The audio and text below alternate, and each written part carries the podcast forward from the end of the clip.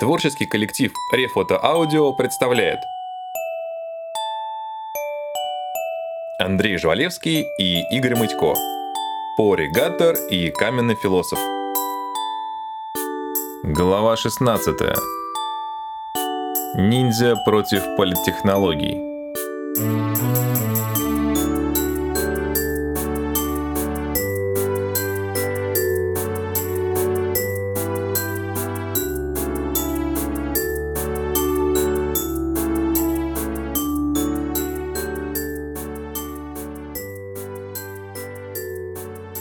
Все смешалось в школе волшебства Первертс. Возмущенные преподаватели загоняли возмущенных учеников в специально оборудованную комнату 1114А.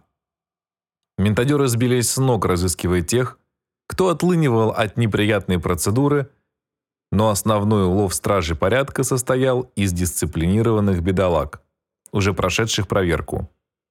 То там, то сям – звучали заклинания «Приводус» и «Повесткус», призванные убедить студентов и некоторых профессоров добровольно сдать отпечатки пальцев. В структуре чрезвычайной комиссии была создана подкомиссия по идентификации, в которую вошли МакКонарейкл с развнеделом отдел хиромантии и Гаттера с Браунингом, отдел дактилоскопии. Четверка трудилась, не покладая рук – Впрочем, у остальных членов комиссии тоже хватало забот. Бальба непрерывно стенографировал события, происходящие в его воображении. Фантом Ас без устали критиковал методы работы коллег. Бубль Гум с Югоросом патрулировали замок, выискивая замаскированные мордевольтовские трубы. Новых ловушек маги пока не обнаружили – зато выявили огромное количество заначек, сделанных гномами-строителями. Инициативный Малхой выпустил стенгазету «Молнию». Пори сказал, все сделали, которая должна была наповал бить каждого, кто не сдал отпечатки в срок. Вместо этого молния срабатывала преимущественно в присутствии девочек-первокурсниц. Газету сняли, а на ректорате вывесили огромное объявление – студенты, не прошедшие дактилоскопию, будут приравнены к студентам, не прошедшим флюорографию.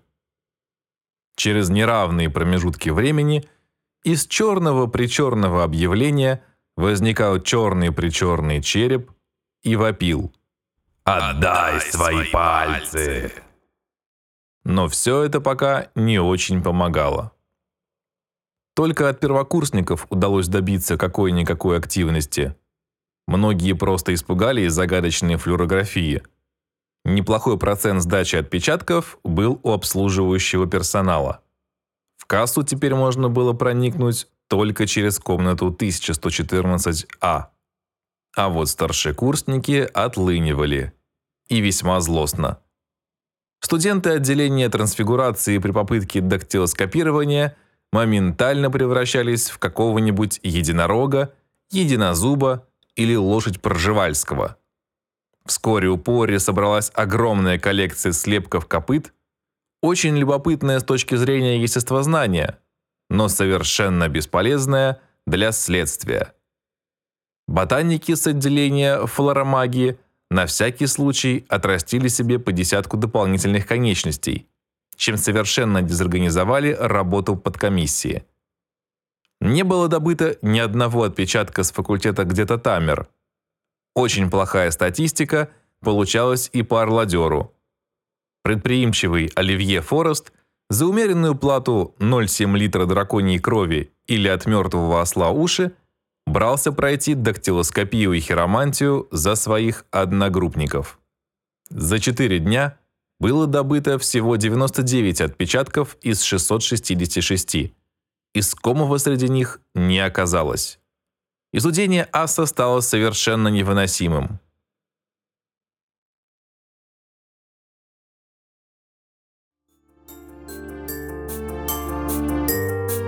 Ну что вы возитесь, что вы возитесь? Вы понимаете, что до 1 ноября осталось 10 дней? 10 дней! Почему так медленно? С вашими темпами к выборам премьера не будет проверена и половина подозреваемых. Я думаю, мне не надо напоминать, не надо, что если преступник не будет найден к выборам, политический кризис неизбежен. Что вам мешает работать быстрее? Болтуны и бездельники. Процедила сквозь зубы Сьюзан, уже пять минут пытающаяся сосредоточиться на линии судьбы очередного лоботряса. Не надо обобщать. Я здесь для того, чтобы выявлять и пресекать более чем вероятные случаи саботажа. Какой саботаж, коллега? Вы же видите, все работают на износ. Поморщился отец Браунинг. Возможно, я вижу, что все работают. А возможно, я вижу видимость работы, которые создают лица, не заинтересованные в скорейшей поимке. Слушай ты, призрачная задница! Заткнись! Простите, не сдержались. Этот фантом – ас. Достал даже авторов. Оскорбленный фантом вышел, оглушительно хлопнув дверью.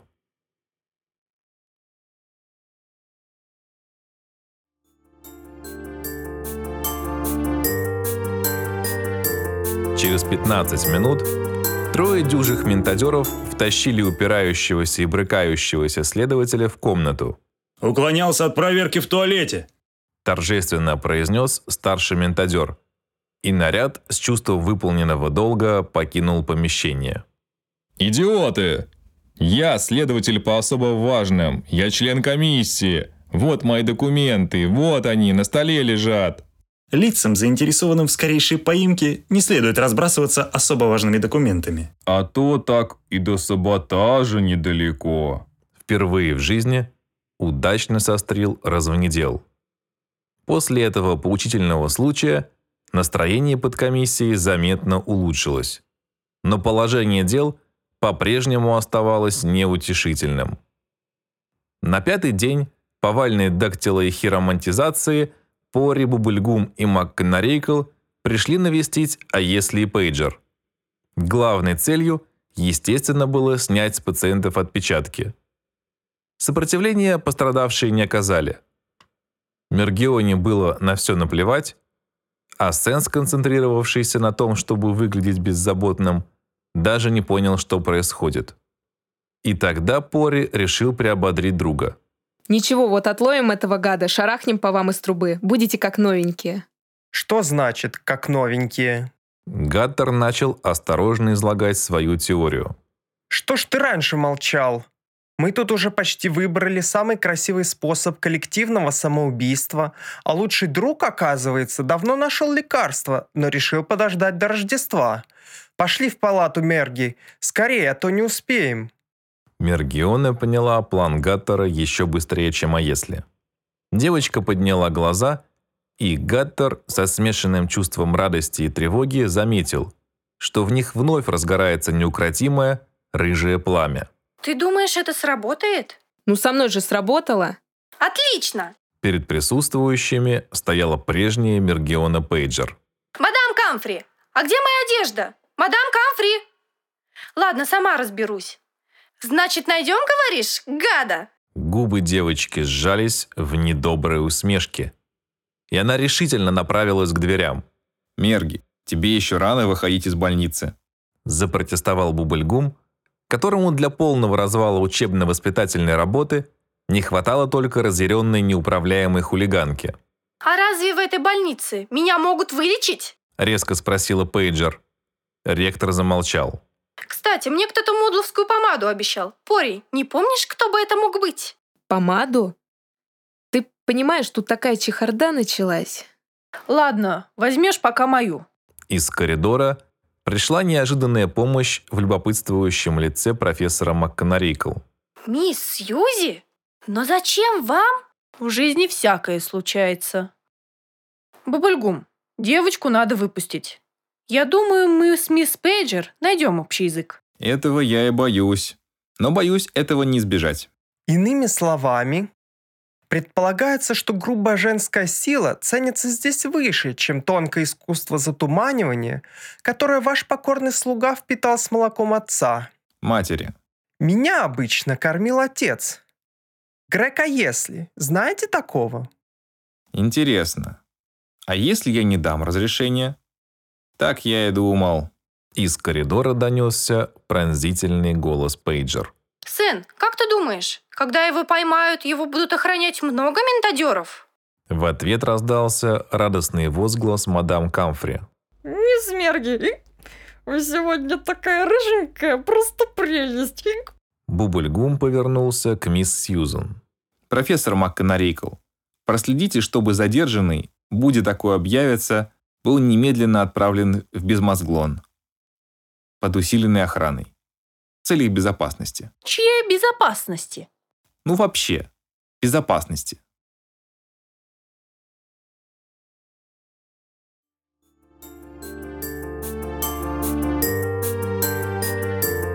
Так, у подкомиссии по идентификации появились два очень активных добровольных помощника.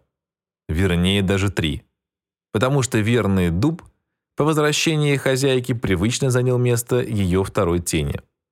Поток проверяемых увеличился втрое. Но за неделю до выборов упорных уклонистов еще оставалось сотни четыре. Гаттер, Просила Мерги вечером 23 ноября. а что делают мудловские девчонки, когда некоторые упрямые кретины не хотят идти, куда им советуют? Жалуются родителям или старшим братьям. Устало ответил Пори. У него перед глазами кружился хоровод из черных линий. Хм... А если родители далеко, а брат, то есть дубль, слишком неповоротлив, чтобы догнать? Да не знаю я. Сформулируем вопрос по-другому.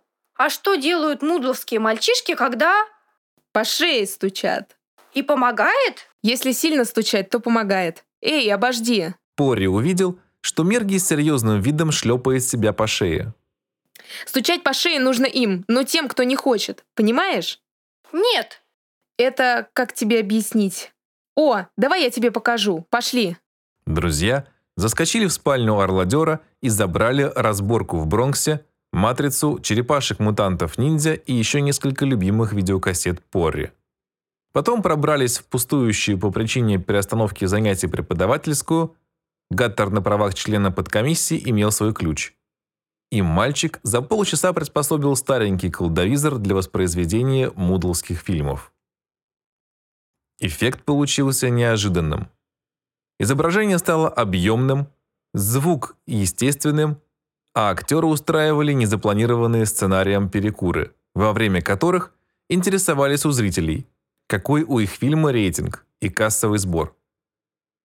Мергиона пришла в восторг. «Матрицу» она просмотрела три раза подряд, причем последний на ускоренной промотке. Девочка! Взмолилась Тринити, когда заметила, что Мерги снова потянулась за пультом. Может, хватит, а?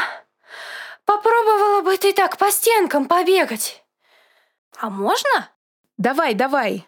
Подбодрил ее Пори, свалился на профессорский диван и уснул.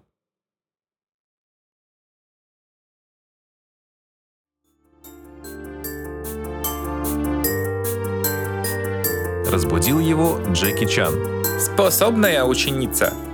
Прохрипела звезда кунг-фу, потирая распухший нос. Даже слишком. Ты знаешь, как ее остановить? Гаттер поднял голову, и ему открылась удивительная картина. Лучи восходящего солнца освещали разгромленную преподавательскую. Повсюду сидели и лежали изможденные киногерои.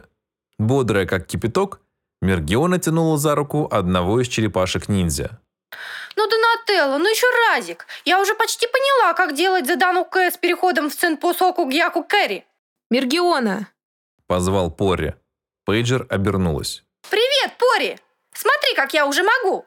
Нет, не надо. Простонал Донателло. Пора за работу, Мерги. Ой, и правда. Только сейчас Мергиона заметила, что наступило утро.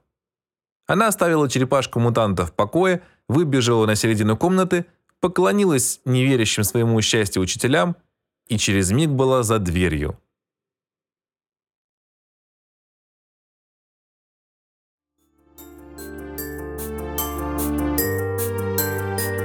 В комнате 1114А уже сидели мрачные МакКонарейкл, Развнедел и Браунинг.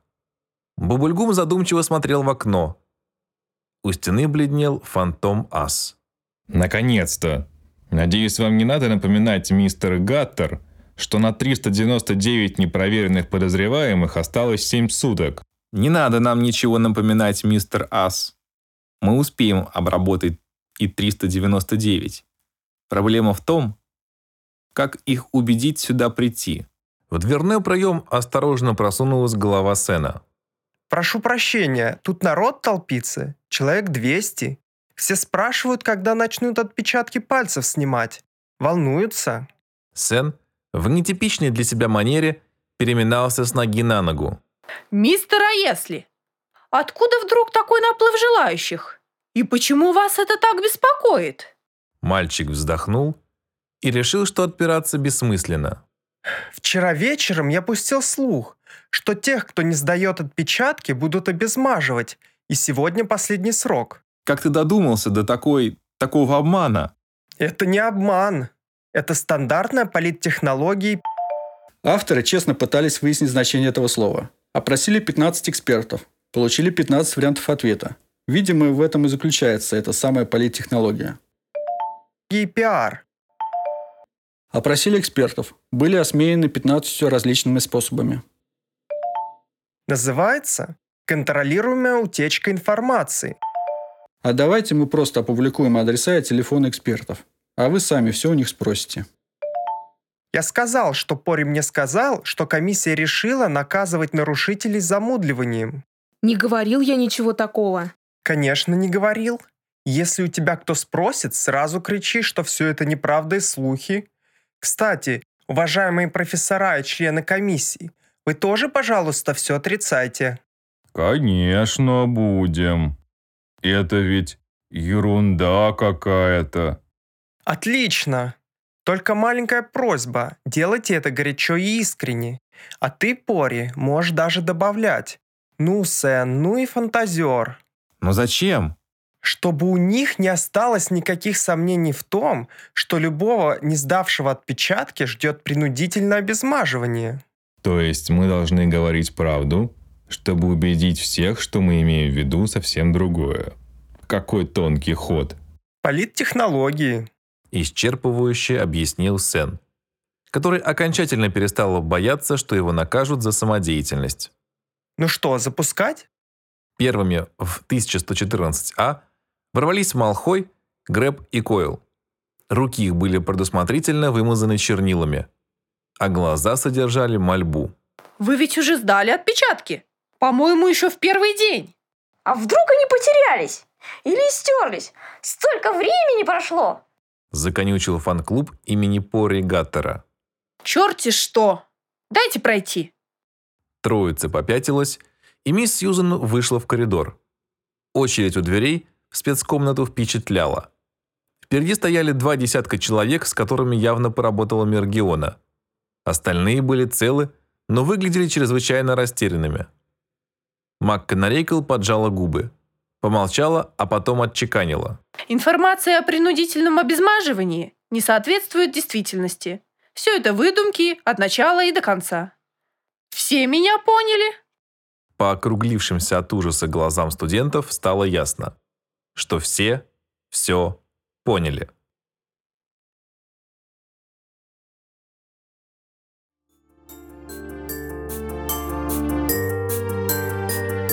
Весь день комиссия работала как заведенная. К снятию магических отпечатков подключился Югорос Луж, который транслировал хиромантическую информацию в базу данных в голове Сьюзан. Брюзжащего фантома Аса привлекли к дактилоскопическим действиям, но всех желающих обслужить так и не удалось. В 10 вечера ректор самолично вышел к очереди и объявил. На сегодня все. Школьники в ужасе притихли. Но, учитывая ваше чистосердечное желание помочь следствию, комиссия продолжит работу завтра, ну а уж послезавтра. Бубльгум глубокомысленно покачал головой и вернулся в комнату. Из-за дверей донеслось деловитое покрикивание Сена. Так, у кого с собой магические карандаши, записываем номер своей очереди на руке. Кто записал, подходим ко мне, отмечаемся. Что значит, я с утра не смогу? Ты слышал, что сказал ректор?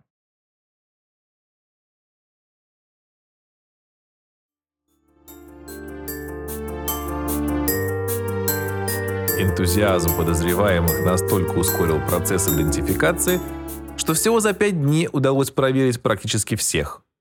Вечером 28 ноября в папках на столе Гаттера и в голове МакКонарейкл – было зафиксировано 665 отпечатков плюс взятые в первый день же отпечатки пальцев Фантома и Браунинга. Ни один из них не совпадали с третьим следом на уликах. Остался один подозреваемый. Методом исключения мы можем неопровержимо считать, что он и есть преступник. Я вызываю конвой. Кстати, кто он? Мистер Клинч. Выманить уважаемого завхоза из кладовки не удалось даже под предлогом выдачи квартальной премии. Что ж, произнес фантом, вынимая полосатую волшебную палочку. в данном случае мы можем действовать с предельной жестокостью. Подождите, давайте я попробую пробиться к мистеру Клинчу. Он ко мне хорошо относится. Относился. Но это может быть опасно. Забеспокоился Луж. А я возьму с собой а если и пейджер. Только вы там поаккуратнее. Хорошего завхоза найти – большая проблема.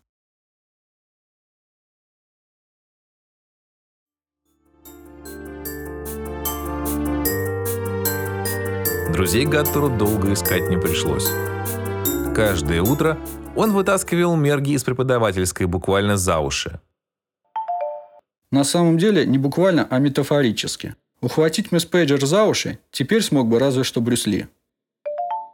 Еще пара дней тренировок под руководством Тринити и заводного как пропеллер Джеки Чана, и мисс Пейджер станет просто опасна для окружающих. Там же проводил все свободное время «А если?».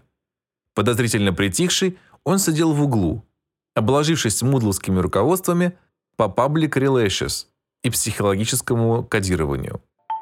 К экспертам. Все к экспертам.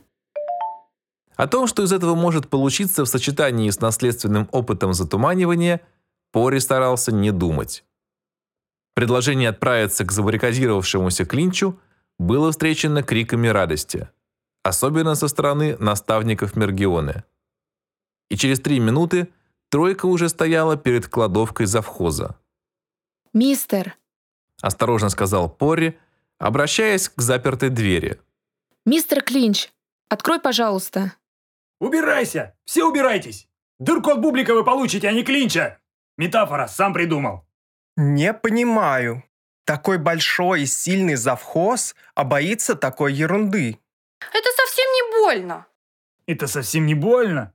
Именно это и говорила мне рыжая Пеппи. Дяденька, сыграем моряков-разбойников, это совсем не больно. Из подвала раздался глухой стук. Как будто кто-то колотил деревянным костылем по каменной стене.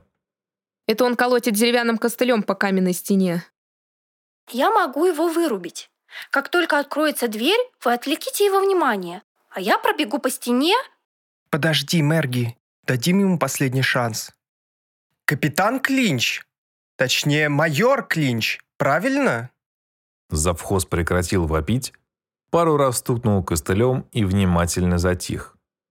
Да, майор. Я был майором, действительно. Черт меня дери, а я и забыл. Вы ведь командовали спецподразделением, которое охотилось за врагом волшебников, майор. Вы помните, как это было? Да, да, я помню. Я многое помню из того, чего нельзя рассказывать. А мне есть о чем рассказать. Что? Я говорю, есть о чем рассказать. Погромче, пожалуйста, нам не слышно. Рассказать, говорю, есть о чем. А? Не слышно ничего из-за двери. Клинч чертыхнулся, помянул недобрым словом звукоизоляцию и загремел ключами. Круто. Русская сказка «Колобок», страница 4. О чем это вы? Мы много слышали о вас, сэр, но нигде не могли прочитать. Прочитать? Не смеши меня, сынок. Это секретная информация. Даже я не знаю всего, что помню. Здорово. А это как? А вот так. Нас было восемь. Восемь закаленных бойцов, побывавших во всех горячих точках. В горячих точках закаленные бойцы, как правило, лечат профессиональные заболевания – ревматизм. Три дня и три ночи мы шли по пятам того, из-за которого Министерство безопасности провело 10 лет без отпусков. И вот на четвертые сутки мы напали на его след. Никогда в жизни Пори не слышал такого вдохновенного вранья. Сначала спецназовцы напали на след. И тот оказал им бешеное сопротивление, давая хозяину возможность уйти подальше. Потом они 15 часов сидели в засаде, пока не пришел официант и не объявил, что заведение закрывается. Вы там не были, вам этого не понять! Он осмелился принести нам счет! Нам, который не щадя живота своего! И бифштекс там, кстати, был не прожаренный. Я ему тогда так и сказал, крыса ты тыловая. Животное. Сам придумал. Все больше распаляясь, майор в отставке поведал сынкам, в число которых он включил Эмергиону, как восемь магов-арнольдов подбирались все ближе к врагу волшебников. И, наконец, обложили его. Да! Мы обложили его! Мы его так обложили! Если бы вы не были так молоды, сынки, я бы повторил некоторые из выражений, которыми мы его обложили. Да это трус, это... А как это вы внутри оказались? Не отвлекайтесь. Вы говорили про этого труса, который... Труса? А, да. Так вот, этот жалкий трусишка даже... даже не присутствовал при этом. Но мы все равно его выследили. Мы нашли место, где он отлеживался в промежутках между терактами. С помощью телефонной книги. Дедукция. Метод. Сам придумал. Но он подло обманул нас. План был тщательно разработан. Завхоз схватил ведро с картошкой, высыпал корнеплоды на стол и принялся свирепо их раскладывать. Рэмбо-1 и Рэмбо-2 с боевым заклинанием «Почему не в шапке?» врываются в окна. Рэмбо-3 запирает собственным телом дымоход. Рэмбо-4 и Рэмбо-5 выносят двери, цепляются друг за друга ногами и, громко ругаясь, валятся под ноги ВВ. А это еще зачем? Удивилась Мерги, которая не понаслышке знала о методах энергичного вламывания в помещение. Честно говоря, не помню. Но на тренировках всегда получалось именно так. Рэмбо-6 и Рэмбо-7 перепрыгивают через Рэмбо-4 и Рэмбо-5 и вызывают огонь на себя. А вы? А я? Как всегда взял на себя самое опасное. Я должен был подкрасться сзади и оглушить того, благодаря которому расходы на оборону выросли в пять раз, чем-нибудь тяжелым. Но он оказался еще подлее, чем мы ожидали. Вместо того, чтобы честно сразиться с нами, как мужчина с восемью мужчинами, ВВ использовал ее. Кого? Черную руку. Друзья переглянулись. Похоже, у ветерана окончательно съехала крыша. По крайней мере, вид у Клинча был совершенно безумный. Она была совсем как живая, только черная. Если бы мы знали о ее существовании... Вы бы придумали другой план? Мы бы просто туда не полезли. И вот, не успел я как следует подкрасться сзади и оглушить того этого чем-нибудь тяжелым. Как сзади подкрадывается черная рука и оглушает меня чем-нибудь тяжелым. И начинает душить. И тут начинается побоище. Клинч выхватил из кармана платок с вышивкой для гигиенических нужд и трубно в него высморкался. Завхоза начала бить крупная дрожь. Что-то в глаз попало. Они все полегли там, под трубой Мордевольта. Все. Все семеро. Весь отряд. Никого не осталось. Ни одного человека. Только меня он не стал добивать. Он начал смеяться. Нет, он начал страшно хохотать. «Поздравляю, майор, вот вы познакомились с моей черной рукой. Теперь это мой самый надежный помощник и верный напарник. Фактически, это моя правая рука. И знаете что? Завхоз замолчал, уставившись на стол. Картофелины Рэмбо тупо пялили глазки. Картофелина Клинч, слабо постановая, пыталась подняться на ноги. Но все время падала, потому что ног у нее не было. Рука-то была левая. Так левая или черная? Я же говорю, это строгая тайна. Никто ничего не должен знать. А ну марш отсюда! Отпечатки им подавай. Вот навешаю вам сейчас отпечатков по шеям. Даже Мерги не смогла противостоять внезапному натиску бывшего спецназовца. Дверь захлопнулась. Ну что, идем на штурм? Нет необходимости. Ты считаешь, что он обеспечил себе алиби этой сказочкой про черную руку? Нет. А, ты незаметно взял у него отпечатки. Я украл у него картофелину. И Пори осторожно достал из кармана Рэмбо-3, перепачканного в печной саже.